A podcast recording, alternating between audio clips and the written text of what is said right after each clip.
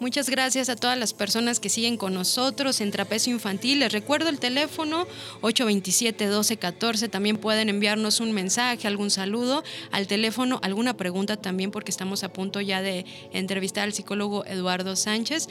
Así que pues les dejo el WhatsApp abierto 618-222-7803. Antes eh, les, les voy a hablar un poquito sobre el psicólogo Eduardo. Él es eh, psicólogo clínico por la UGED y la UNOVI de Asturias, España. Tiene una maestría en psicología infantil. Tiene experiencia como docente en preescolar, primaria y bachillerato, psicólogo clínico en consulta privada con niños de 4 a 18 años. También es terapeuta de juego internacional, terapeuta TREC y TCC para niños y adolescentes por Albert Ellis Institute de Nueva York, especialista en disciplina positiva en familia, pareja, aula y primaria. Eh, y Primera Infancia, perdón, por la Asociación de Disciplina Positiva de Estados Unidos, de la cual es miembro activo. Eh, actualmente es docente de la licenciatura y coordinador de atención a estudiantes de la Vicenet.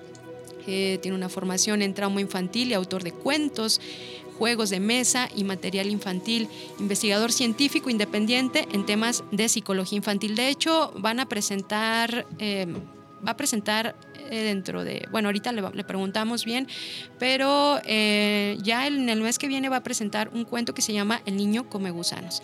Así que para nosotros es un honor y un gusto tenerlo aquí en Trapecio Infantil. Hola Eduardo, ¿cómo estás? Buenas tardes, muy bien, ¿y tú? También muy bien, aquí muy contentos, muchísimas gracias por aceptar nuestra invitación y, y pues para platicar de este tema que, bueno, ahorita eh, hoy, mejor dicho, es Día de Brujas y hay niños que le temen, eh, surgen a lo mejor los miedos o a lo mejor la diversión, no, no sé, bueno, cada niño es diferente, pero pues por eso te invitamos para platicar sobre el miedo en los niños. Muchísimas gracias. No, muy honrado y agradecido de estar con ustedes y de compartir y que podamos aprender juntos. Oye, Eduardo, la primera pregunta sería, ¿qué es el miedo y para qué nos sirve? Mira, antes de contestar esta pregunta, me gustaría dejar en claro que a veces tenemos una mirada muy errónea sobre nuestras emociones. Pensamos que las emociones vienen a hacernos bien difícil nuestra vida. Y las emociones tienen tres funciones, Ruth. La primera es la función adaptativa, la segunda es la función relacional y la tercera la motivacional. Nosotros como especie hemos ido evolucionando hasta ser estos seres que piensan sobre pensar, ¿verdad? Sí. Pero eh, nosotros teníamos un sistema de sobrevivencia muy primitivo que nos hace atacar, huir o paralizarnos. Mm. Cuando viene un peligro, nosotros tenemos estas respuestas, ni siquiera alcanzamos a pensar, sino que actuamos y después reflexionamos. Mm. Pero indudablemente nosotros no podemos ir por la vida eh, atacando a todo aquel que, que, que nos hace algo que no que no da respuesta a lo que queremos. Entonces, las emociones nos permiten adaptarnos de una, de una manera más funcional. Imagínate tú que vas a una tienda y te dan mal el cambio, tú sientes enojo porque estás percibiendo una injusticia y este enojo te permite ir a reclamarle a la persona que te ha dado mal el cambio. O por ejemplo, el miedo te puede ayudar a, si estás en peligro, pero tener una respuesta más elaborada o más planificada. Eh, también las emociones nos ayudan a vincularnos, a sentir interés por el otro, a sentir cuando el otro siente. Y por último, como ya lo había mencionado, esta parte de la motivación, esta energía intrínseca que nos hace llegar a nuestros objetivos. Entonces, el miedo es la emoción más antigua que existe en nosotros como seres humanos. Y el miedo nos ayuda a ponernos a salvo. Cuando hay un peligro, nosotros buscamos una respuesta que nos ponga a salvo. Entonces, es una emoción básica y sobre todo una emoción que nos protege. Nos protege. incluso se activan, eh, bueno, no, no, sé cómo decirlo, en el cuerpo ciertos, ciertas defensas, ¿no? He escuchado que la pupila de los ojos se dilata, que incluso ha llegado a haber personas que de pronto les surge una fuerza como Hulk, porque sienten el miedo, ¿verdad? Sí, justo esto que mencionas tiene que ver con la segregación de cortisol y noradrenalina y adrenalina, que son estas sustancias, estos neurotransmisores que segrega el cuerpo y entonces empieza a haber más eh, sangre y entonces estamos listos para sacar, para, para huir o paralizarnos, dependiendo de cuál sea la respuesta más adaptativa. Pero la emoción, esto es como cuando hay un peligro y en el momento eh, atacamos o, tenemos una respuesta. Vemos un oso, vemos que alguien nos está persiguiendo, pero esa es la, la primera parte que se dio a nosotros como seres humanos. La emoción viene como, un, como una segunda evolución en la manera de responder a los estímulos, que es aquí donde de repente, eh, cuando se va directo al sistema límbico, que es el encargado de las emociones, se da una respuesta como esta que, de Hulk, ¿no? O que nos quedamos paralizados. Pero cuando se alcanza a ir al lóbulo frontal, que es por ahí en nuestra frente, es cuando tenemos una emoción y la emoción puede tener una respuesta más planificada o más organizada. Entonces, habría que ver de repente la intensidad de la emoción para saber si estamos hablando de un proceso más primitivo, por así decirlo, o de un proceso más elaborado. Eh, oye, Eduardo, ¿y a qué le temen los niños?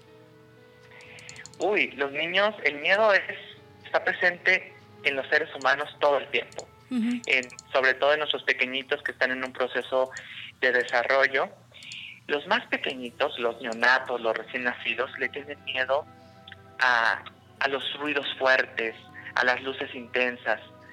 Ya cuando empiezan a ser un poquito más grandecitos, por ahí de los dos a los tres años, a separarse de los cuidadores, a que ah. mamá o papá se vayan a trabajar, ¿no? Sí.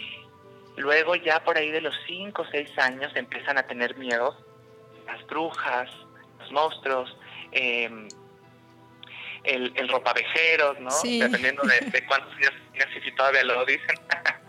Pero ya cuando están por ahí de los 8 o 9 empieza ya esta parte social, que no me da miedo que me critiquen o me da miedo reprobar. Ah, y nuestros adolescentes y adultos jóvenes empiezan a tener miedo sobre el futuro, sobre el fracaso, sobre no lograr sus sueños. Oh. Entonces, siempre tenemos miedos. Nos acompaña, nos acompaña toda la vida, ¿verdad? Los miedos, ¿no? Yo, ¿Habrá alguna persona que diga, yo no le tengo miedo a nada? Yo creo que es muy difícil porque cambian, pero es, es la misma emoción. Es la misma sensación. Oye, Habrá quien le miedo a una cosa y otros a otro. pero, perdón. pero, perdón, es, ahorita se me vino esta pregunta y es que los miedos también pueden ayudarnos como, bueno, si le temes a eso, muchas veces tratamos de evitarlo, ¿no? Le tengo miedo a, a, no sé, a, exponer en público y tratas de evitar exponer en público, pero el día que lo haces terminas haciéndolo todo mal. No sé por qué, pero siempre pasa algo así como que la mente es bien poderosa en ese sentido y que tus peores temores se manifiestan, no importa si los estás evitando, sobre todo temores sociales, porque bueno, ya, ya este, pero se manifiestan, está muy raro eso. que lo que pasa, Ruth, es que cuando nosotros tenemos un miedo y lo evitamos, viene una sensación de tranquilidad momentánea. Pero ¿qué pasa? Que estamos haciendo más grande el miedo. Imagínate un niño pequeñito, una persona que se quiere aventar del trampolín de una alberca. Y entonces entra a la alberca y cuando ya está en el trampolín, siente mucho miedo y se regresa. Mm. La próxima vez que lo intente, desde que ya vaya a la mitad del trampolín, ni siquiera ha alcanzado a subirse al trampolín, ya siente mucho miedo. Cierto. Entonces, el problema de, los miedos son las conductas de evitación, que nos traen calma, pero muy pasajera. Sí. Pero la factura es que aumentan la sensación de miedo y sobre todo esta percepción de que no tenemos herramientas para enfrentarlo. ¿Qué diferencia habrá entre un miedo y una fobia? Fíjate que es bien interesante. A mí me gusta explicarles en consulta o en su momento cuando era maestro de educación básica a mis niños el miedo como la alarma de un carro. Yo les pregunto a los niños, ¿qué es una alarma de un coche? Para que no se lo roben, para que no le hagan daño, para que no le peguen, ¿no? Muy bien. Entonces lo mantiene seguro, ¿verdad? Sí, maestro. Sí, Edu, ¿no? Entonces, ¿qué pasa eh, han visto esos carros que pasa otro muy rápido y empieza a sonar la alarma, o que la alarma del carro suena de la nada, ah, sí, pues es porque a veces así pasa con el miedo. Mm. Se prende cuando no debería prenderse o ante peligros que no son reales. Entonces, todas las emociones, Ruth, tienen dos caras, una funcional y una que no es funcional. La parte funcional tiene que ver con una emoción que nos permite llegar a una solución. El miedo es bueno porque yo digo, chin, tengo un examen, tengo mucho miedo de reprobarlo, me pongo a estudiar. Ándale, sí, ajá. Pero la otra cara del miedo se llama ansiedad, que es lo voy a reprobar, ni qué estudio. Entonces, esa otra parte, esa otra cara de, la emoción me limita y no me permite tener conductas eh, adaptativas o eficaces. Tenemos el caso del enojo, el enojo es muy bueno, pero el otro lado es la furia. O de la tristeza o la tristeza muy profunda. Entonces, siempre hay dos caras. Entonces, en el caso de las fobias, tiene que ver con un miedo muy intenso a un objeto o a una cosa y también donde uno cree que no tiene herramientas para enfrentarlo y activa muchas reacciones corporales que más o menos ya nos hablabas tú también de esto. Entonces una persona con una fobia empieza a sudar, su ritmo cardíaco es más acelerado, eh, siente que no puede enfrentarlo.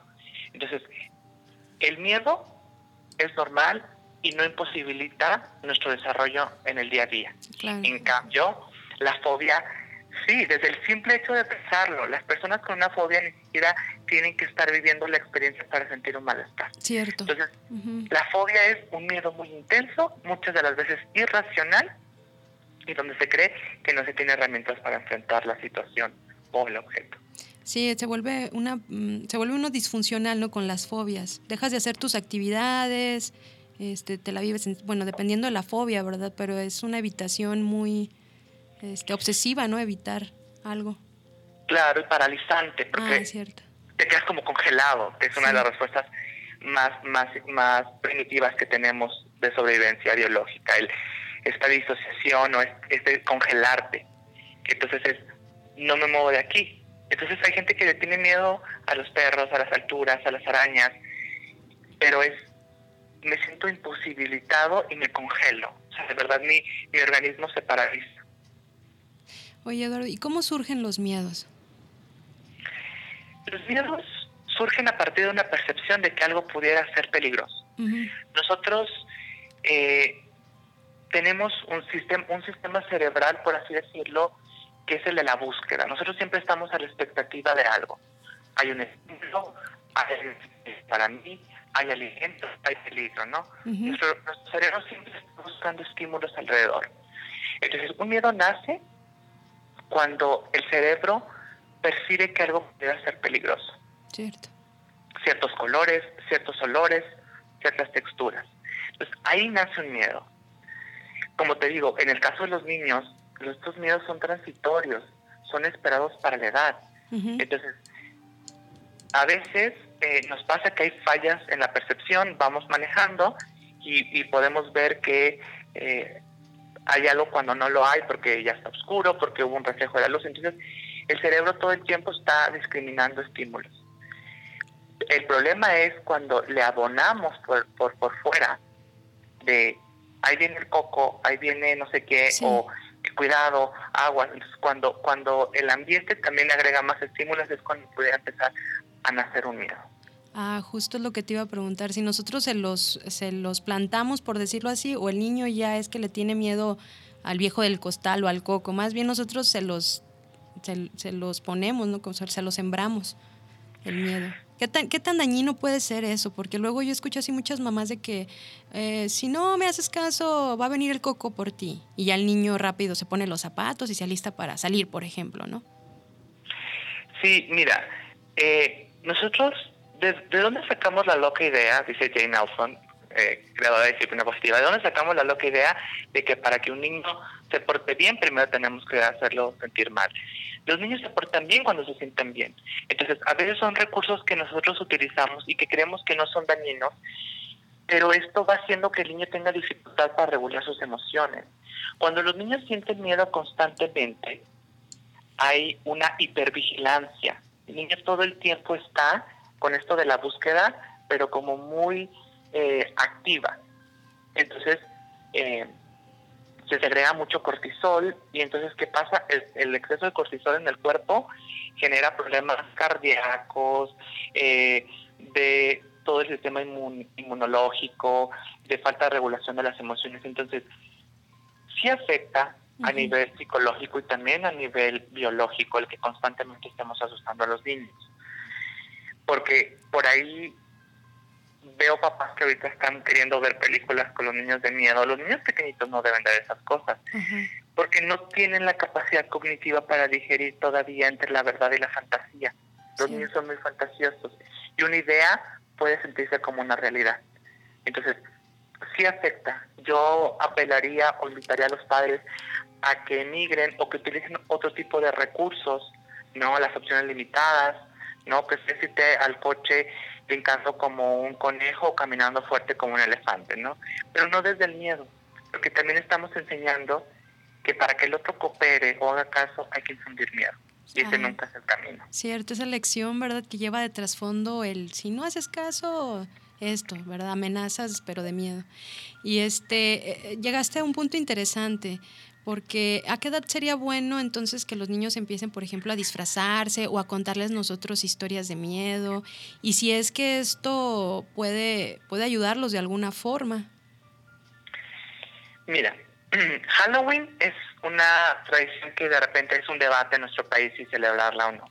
A mí como psicólogo infantil me parece una tradición maravillosa, un día muy, muy, muy padre para los niños, porque los niños son muy creativos y fantasiosos y el juego, la creatividad, la imaginación están eh, puestas en ese día, ¿no? Sí. Como mm, podemos fingir o, fantasear de que somos un personaje eh, de miedo o un superhéroe. Entonces, me parece un buen recurso para los niños, es muy divertido, pero siempre preguntándole a los niños.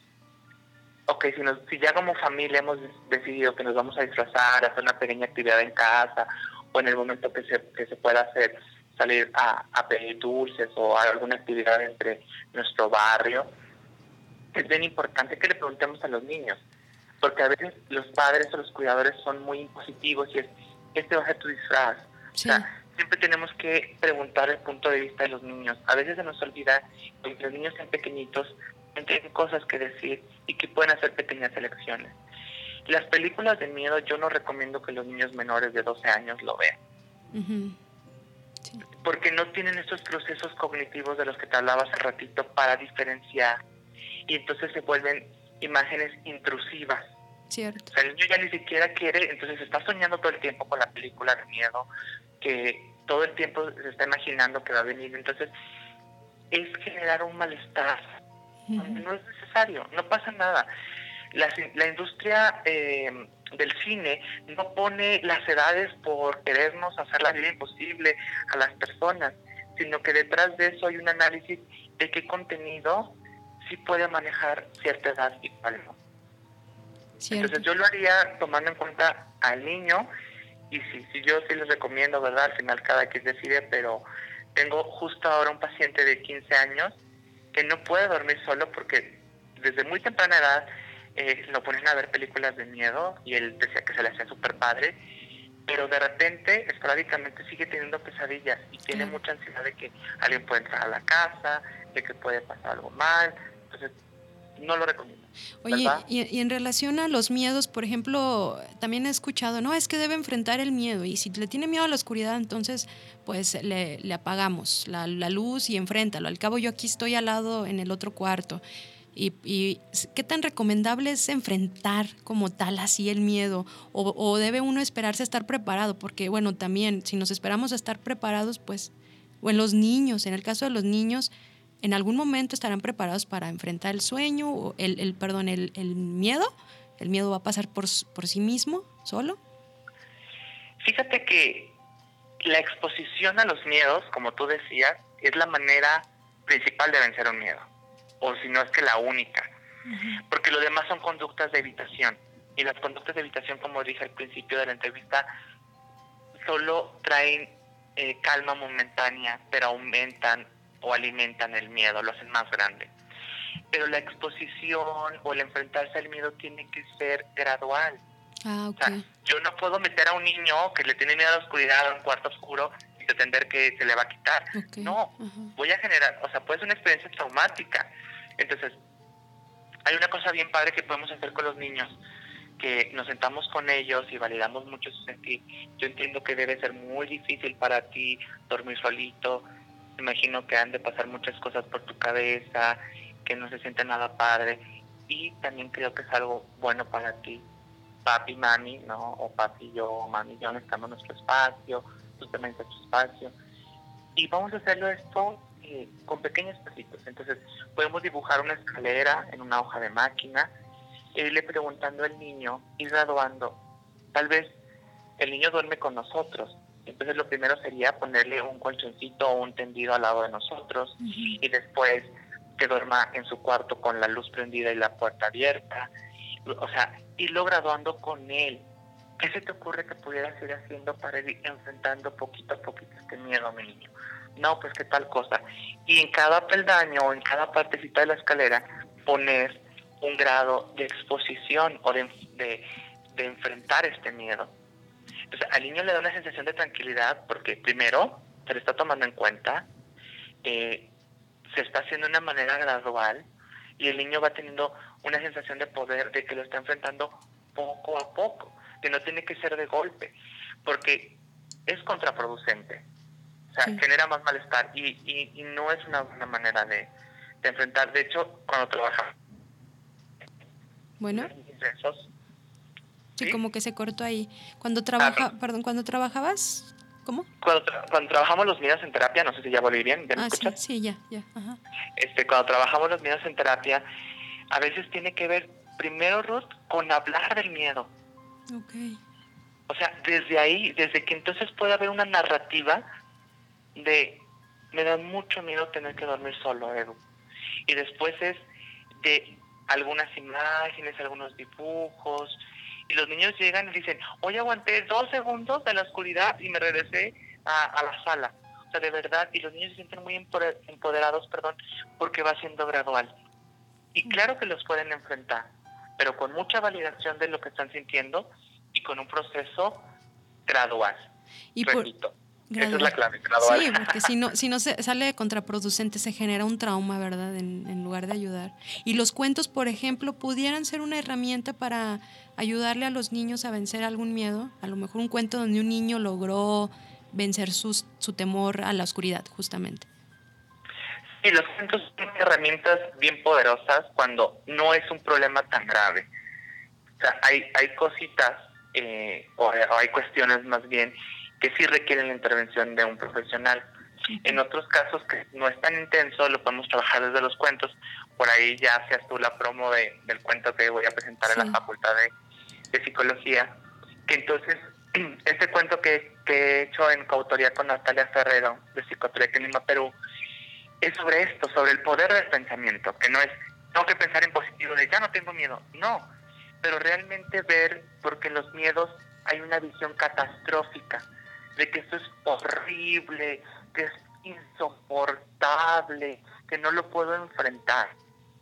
Se siente muy mal tener miedos, pero tampoco es lo peor que podemos sentir, ni tampoco eh, no, no lo podemos enfrentar. Entonces, ayudar a los niños con ese tipo de material, ¿no? como el de niño que me gusta no se puede ver el pensamiento, es que vea, porque todos tenemos miedo, realmente lo que mantiene el problema es creer, como lo decía ya, que es insoportable o que no lo puede enfrentar. Entonces hay muchos recursos. Una de las cosas que yo hago mucho con los niños es la externalización. No es lo mismo decir el niño que tiene miedo a la oscuridad que el niño que lucha contra el monstruo de la oscuridad o contra el señor de la oscuridad. Ah, Entonces yo, yo pongo a los niños a dibujar su miedo. Te cierras tus ojos, imagínate que tienes que ir a, a dormirte el día de hoy pero no te preocupes, estás en una burbuja que te protege. Venlo como una película, o sea, sí hay que cuidar que ellos no sientan este malestar del miedo, ¿verdad? Sí. Y por ahí, imagínate, por ahí anda, velo bien, ¿cómo se ve la oscuridad? Entonces, los niños son súper fantasiosos, lo dibujan con picos, con lentes, con muchas manos, y entonces nos volvemos detectives del señor oscuridad o del oh. señor miedo. Se empoderan los niños, ¿verdad? Exactamente, es, lúdico, se divierten muchísimo y ya no soy, como te digo, el niño con miedos, sino el niño que está atrapando a tal personaje. Oh, muy bien, sí, está padre eso. Está padrísimo. Entonces, otra herramienta que les doy a los papás mucho es que los niños escriban en un papelito.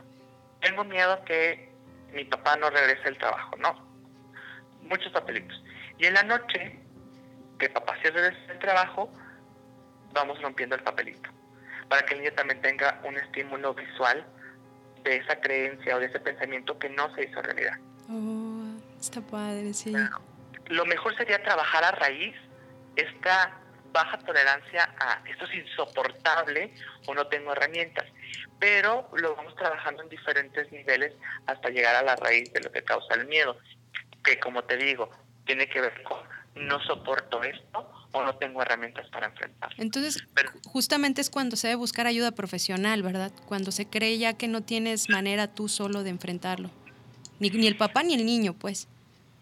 Fíjate que es cuando realmente está afectando muchas esferas de la vida.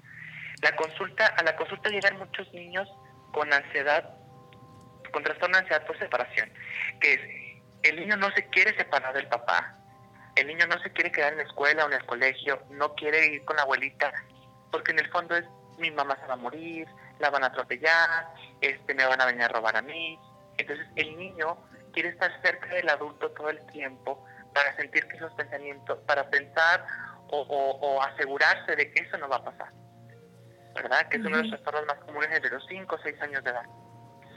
Y entonces hay otros niños que ya de verdad no pueden dormir solos, que están teniendo pesadillas, que se despiertan mucho en la noche, que de verdad los papás dicen es que esto ya no es normal.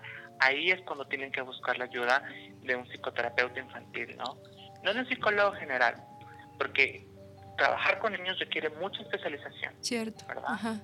Y justamente, ¿cómo te podemos localizar? ¿Tienes eh, algún teléfono, redes sociales?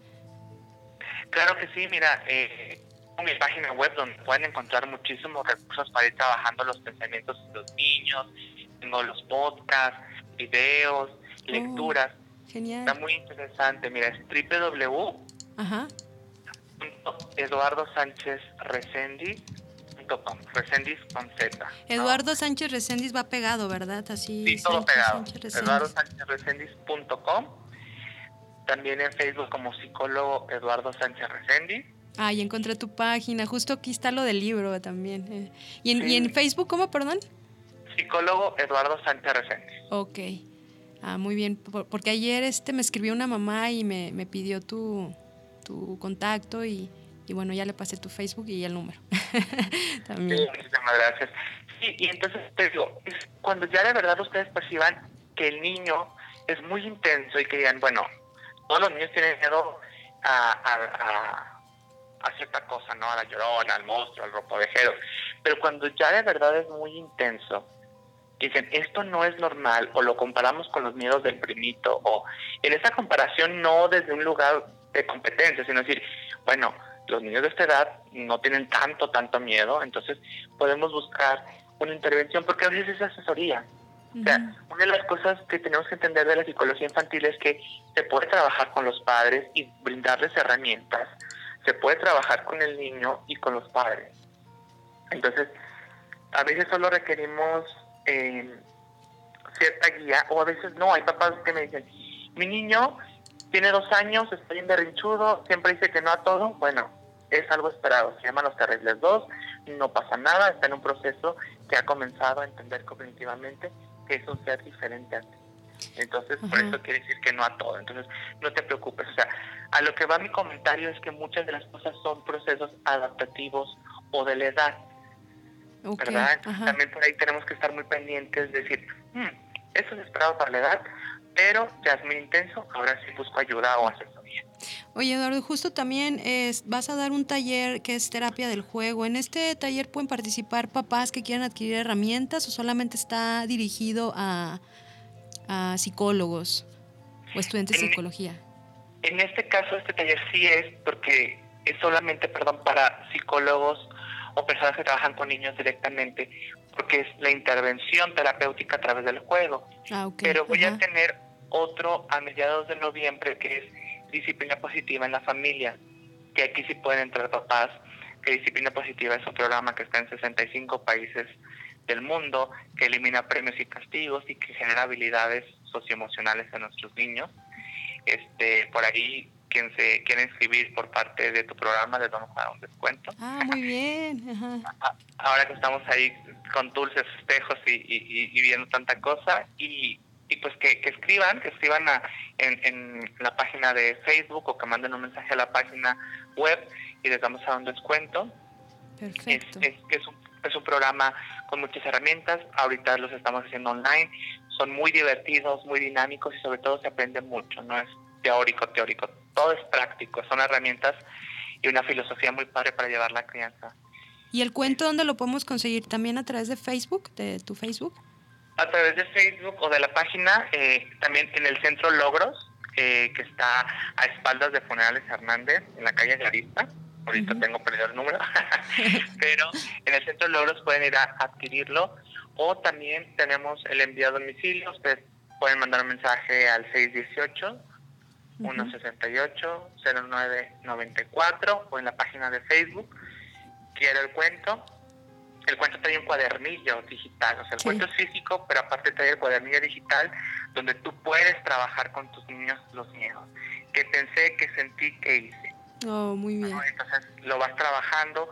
De hecho, Raúl enfrenta, que es el niño del cuento, enfrenta sus, sus miedos eh, eh, y sobre todo va descubriendo que si él cambia la forma de pensar, ojo, no en positivo, sino reflexionar en, lo, en cómo su pensamiento es catastrófico o cómo es no voy a poder hacerlo, le causan un, un nivel de emoción muy intenso y por ende conductas poco adaptativas. Oh, muy bien. No, pues muchísimas gracias por, por aceptar esta entrevista, Eduardo, y, y, pues ojalá y nos acompañes en un programa futuro, porque la verdad es que estuvo muy padre esta plática.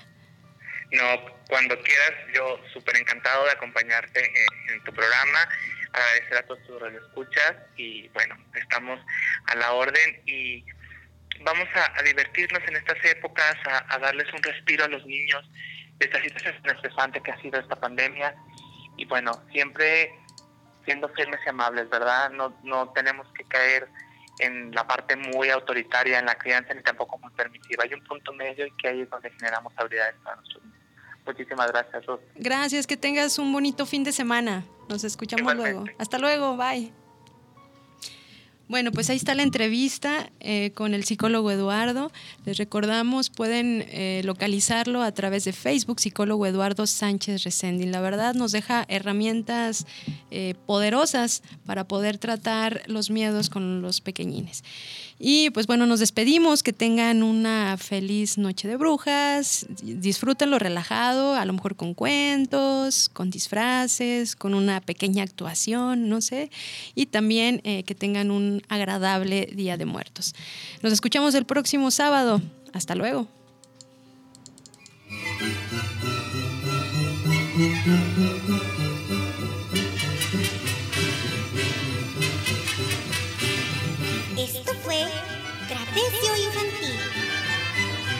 Te esperamos la próxima semana.